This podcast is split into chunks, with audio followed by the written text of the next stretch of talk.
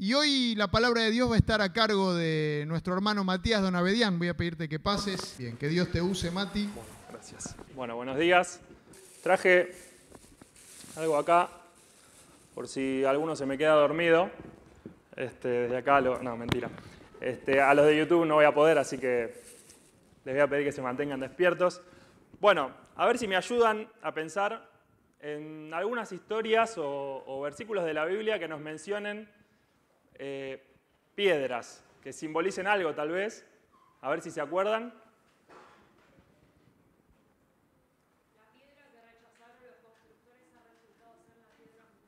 Bien, muy bien. ¿Quién es la piedra angular?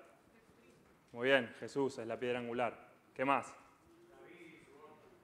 David, que mata a Goliat con una de las piedras. Bien, muy bien.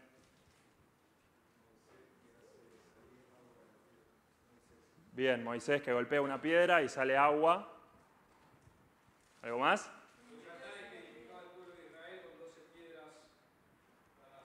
Bien, las doce piedras que representaban las doce tribus de Israel. ¿Qué dijeron por acá?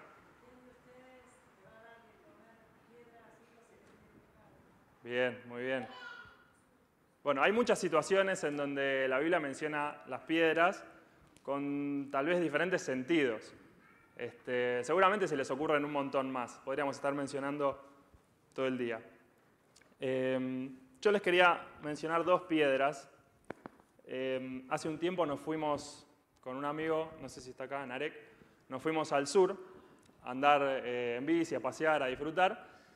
Y en un momento eh, bajamos por algunos cerros que era todo camino de ripio. Y había piedras así y piedras así. Y bueno, no teníamos ni la experiencia, ni el conocimiento, ni la capacidad, ni la habilidad, no teníamos nada, absolutamente nada para hacer lo que hicimos, pero lo hicimos igual. Y bueno, en una de esas, bajando por un lugar, empezamos a ir un poco más rápido de lo que nos, dimos cuenta o de lo que podíamos manejar y nos caímos.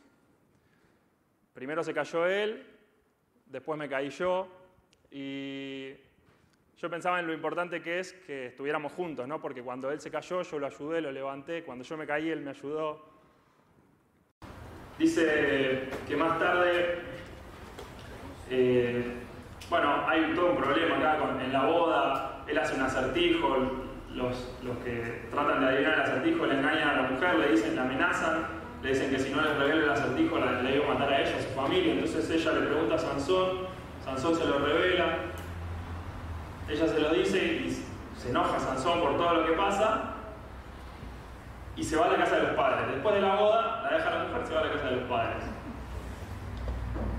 Bueno, después hay todo un problema, la, la amenazan a la mujer porque Sansón estaba enojado, quema todos los campos de los filisteos, hace un revuelo tremendo y se escapa. Matan a la familia de la esposa, es un, descontrol todo lo que pasa con Sansón. En eso lo, van a buscar los israelitas a Sansón y le dicen, están haciendo un lío tremendo con los filisteos y ahora nos vinieron a buscar a nosotros, así que te vamos a entregar. Sansón, sin decir mucho, dice, bueno, está bien, atenme, lo llevan con los filisteos y dice que rompe las cuerdas y los mata a todos.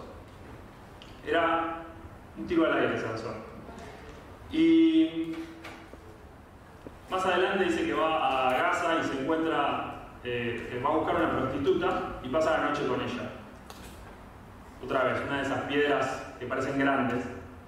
Y claro, los, filisteos lo rodean porque se enteran de que Sansón está ahí y le preparan una trampa, pero él dice que se levanta a la medianoche, rompe las puertas y se lleva a todos, se lleva las, puertas de la ciudad con él.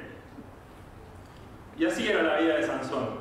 Y dice que cuando, eh, cuando se topan con todos estos que lo estaban por matar, agarra una quijada de, de un animal que estaba recién muerto y con eso los mata a todos. Otra de esas piedritas chiquitas que por ahí nadie se dio cuenta. Después se enamora de otra filistea, de Dalila, y bueno, seguramente esta parte la conocen mejor, pero Dalila lo engaña, le termina cortando el pelo, que era la, eh, la señal que, que, Dios le daba la fuerza, y la historia de Sansón termina mal, termina triste. Él termina destruyendo a los filisteos, pero avergonzado, muriendo él también. Y yo pensaba en estas piedras que tal vez a nosotros nos, nos puede pasar también. Tal vez tropezamos con piedras grandes que todos ven y tropezamos una vez y tropezamos otra vez y todos lo ven. O tal vez tenemos estas piedritas que tal vez no nos hacen tropezar, pero se meten adentro del zapato y a medida que vamos caminando nos empiezan a lastimar, nos empiezan a hacer daño. Y tal vez nadie se da cuenta. Vos sabés cuál es tu piedra. Yo sé cuál es mi piedra. Esa que nos hace caer una y otra vez. Puede ser una adicción que tengas, un problema personal, algo de temperamento, lo que sea. Vos lo sabés, mejor que nadie. Y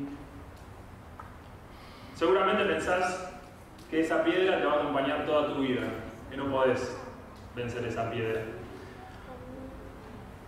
En Romanos dice, los hijos de Israel, que se esforzaron tanto en cumplir la ley para llegar a ser justos ante Dios, nunca lo lograron. ¿Por qué no? Porque trataban de, hacer justo, trataban de hacerse justos ante Dios por cumplir la ley en lugar de confiar en Él.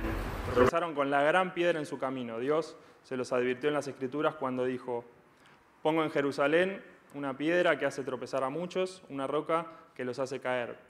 Pero todo el que confíe en Él jamás será avergonzado. Y tal vez muchas veces, no sé si a vos te pasa, a mí me pasa, muchas veces en vez de confiar en Jesús, lo que hacemos es empezar a tildar una lista de cosas que hay que cumplir o a tachar una lista de cosas que hay que dejar de hacer y nos olvidamos de que lo importante es poner la confianza en Dios.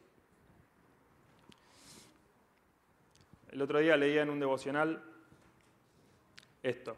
Es por todas estas razones que vale la pena meditar en la declaración del apóstol Pablo. Por medio de la muerte de Cristo, nuestro viejo hombre fue crucificado para que ya no fuéramos esclavos del pecado. Esto quiere decir que el pecado ya no es amo del que decide, ni el que decide lo que podemos hacer o no. El pecado no gobierna más nuestra vida. Esta declaración le asesta un golpe mortal a uno de los conceptos más arraigados entre los que seguimos a Cristo. La idea de que no podemos vencer ciertos comportamientos pecaminosos porque no tenemos dominio sobre ellos y que somos las víctimas de conductas sobre las que no tenemos ningún control. Aferrados a esta falsa convicción, nos entregamos a ese comportamiento pecaminoso resignados porque no podemos hacer nada al respecto. No sé vos, pero yo me siento identificado con esto. Muchas veces pensamos que el pecado nos tiene ahí sometidos, que hay una piedra que nos hace caer una y otra vez y no podemos.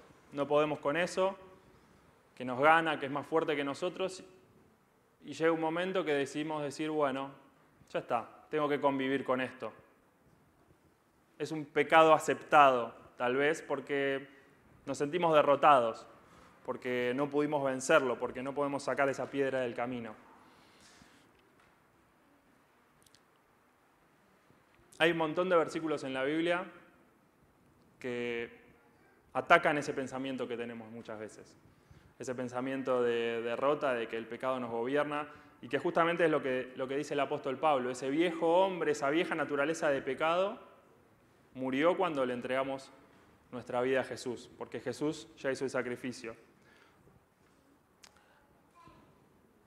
Antes de, antes de pasar a los consejos que da la palabra de Dios, por mencionar algunos versículos, Miqueas 7 dice, ¿Dónde hay otro Dios como tú que perdona la culpa del remanente, que pasa por alto los pecados de su pueblo? No seguirás enojado con tu pueblo para siempre, porque tú te deleitas en mostrar tu amor inagotable. Volverás a tener compasión de nosotros, aplastarás nuestros pecados bajo tus pies y los arrojarás a las profundidades del océano. Muchas veces vamos a pedirle perdón a Dios por nuestros pecados, pero nosotros nos acordamos. Dios se olvida, Dios los arroja al fondo del océano, pero nosotros los tenemos acá. Hebreos 4 dice, así que acerquémonos con toda confianza al trono de la gracia de nuestro Dios, Allí recibiremos su misericordia y encontraremos la gracia que nos ayudará cuando más lo necesitemos. A veces nos cuesta acercarnos al trono de la gracia, pero es Dios el que está ahí, en ese trono, y es el que nos recibe, y Él nos invita a que nos acerquemos a Él. Primera Juan 1.9 dice, si confesamos nuestros pecados a Dios, ¿cómo sigue? Él es fiel y justo para perdonarnos. Yo no soy fiel ni justo, y a veces me cuesta perdonarme, pero si Dios me perdona, yo no me voy a perdonar. Porque si el Hijo nos libera, entonces somos verdaderamente libres. Gálatas 5 dice, Cristo nos liberó para que viviéramos sin libertad. Por lo tanto, manténganse firmes y, y no se sometan de nuevo al yugo de esclavitud. Romanos 6. Así el pecado no tendrá dominio sobre ustedes, porque ya no están bajo la ley, sino bajo la gracia. Cantábamos recién esa superabundante gracia de Dios que no tiene límites, que no se acaba. Y ya no estamos bajo la ley, esa ley de cumplir, de hacer, que la ley está bien, pero tenemos la gracia de Dios que cuando fallamos, cuando tropezamos una y otra vez con la misma piedra, la gracia sobreabunda y hay más gracia para nosotros. Reconocer nuestra debilidad tiene que llevarnos inmediatamente a Dios. Muchas veces nosotros mismos nos ponemos en la caja del castigo. Nos equivocamos una vez y vamos a ir a, pedir perdón a Dios. Y nos equivocamos otra vez y otra vez vas a pedir perdón a Dios. Otra vez te vas a ir a pedirle perdón por algo que ya hiciste y que volviste a cometer el mismo error exactamente una y otra vez. No te mereces eso, sos un hipócrita. Esa es la voz del diablo. O a veces nosotros mismos, que nos castigamos a nosotros mismos. Y mm, cometemos el mismo error una y otra y otra vez. Y siempre la misma piedra y pensamos que no podemos con eso. Por ahí ponernos un rato en la caja del castigo, por un tiempo, tal vez leer un poco más la Biblia, esforzarme, alabar un poco más a Dios, cumplir con un montón de cosas y decir, bueno, ahora ya le demostré a Dios que me, gané su perdón. Trabajé muy duro para ganarme otra vez la aprobación de Dios. No. Dios no es así. Dios nos regala su perdón y por eso se llama gracia. No tenés que trabajar para ganártelo, para ganarte su perdón, para ganarte su amor.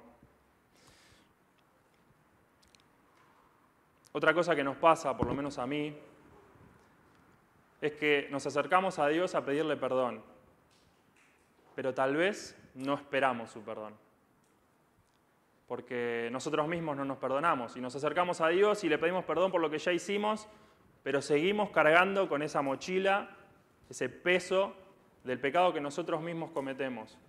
Y tal vez Dios te perdona y vos mismo no te estás perdonando. No solo pedirle perdón, sino esperar su perdón.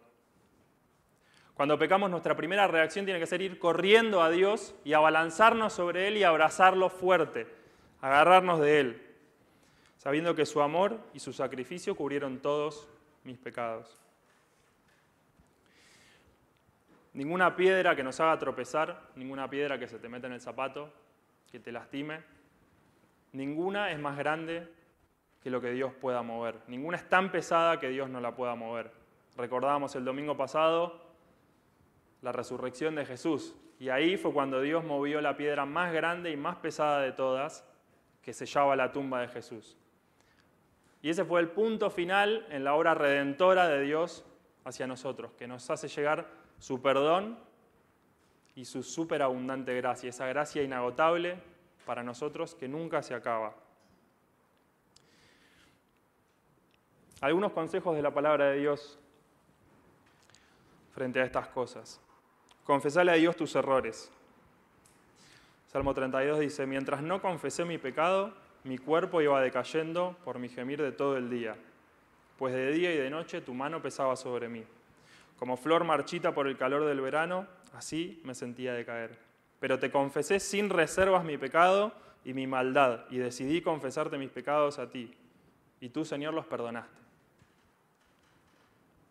Anda a confesarle tu pecado a Dios. No te lo guardes para vos, porque eso es un peso que vos vas a llevar todo el tiempo hasta que no se lo entregues de verdad a Él. Y Él lo que hace, como leíamos antes, es echarlo al fondo del mar.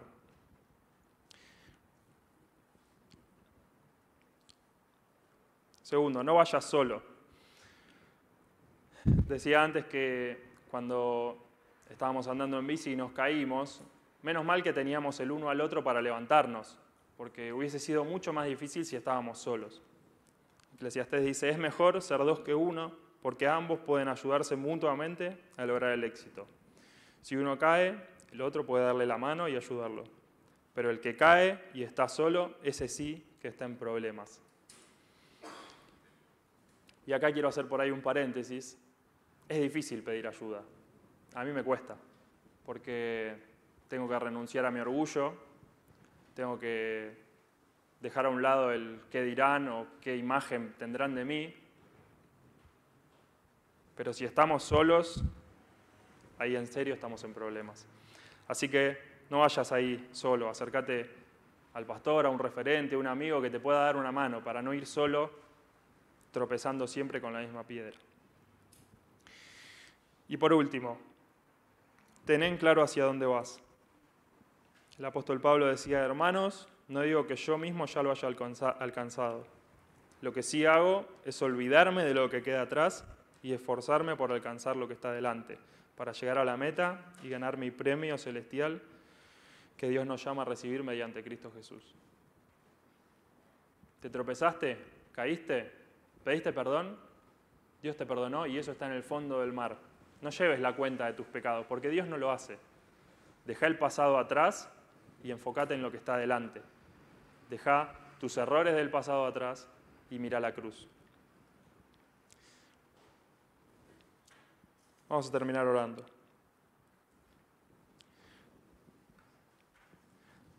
Te damos gracias Dios por este tiempo que podemos compartir y gracias Señor porque cantamos de tu súper abundante gracia que llega hasta nosotros una y otra vez aunque fallamos y cometemos errores miles de veces, millones de veces, tu gracia sobreabunda y tu gracia crece cada vez más y más y llega a nosotros, Señor.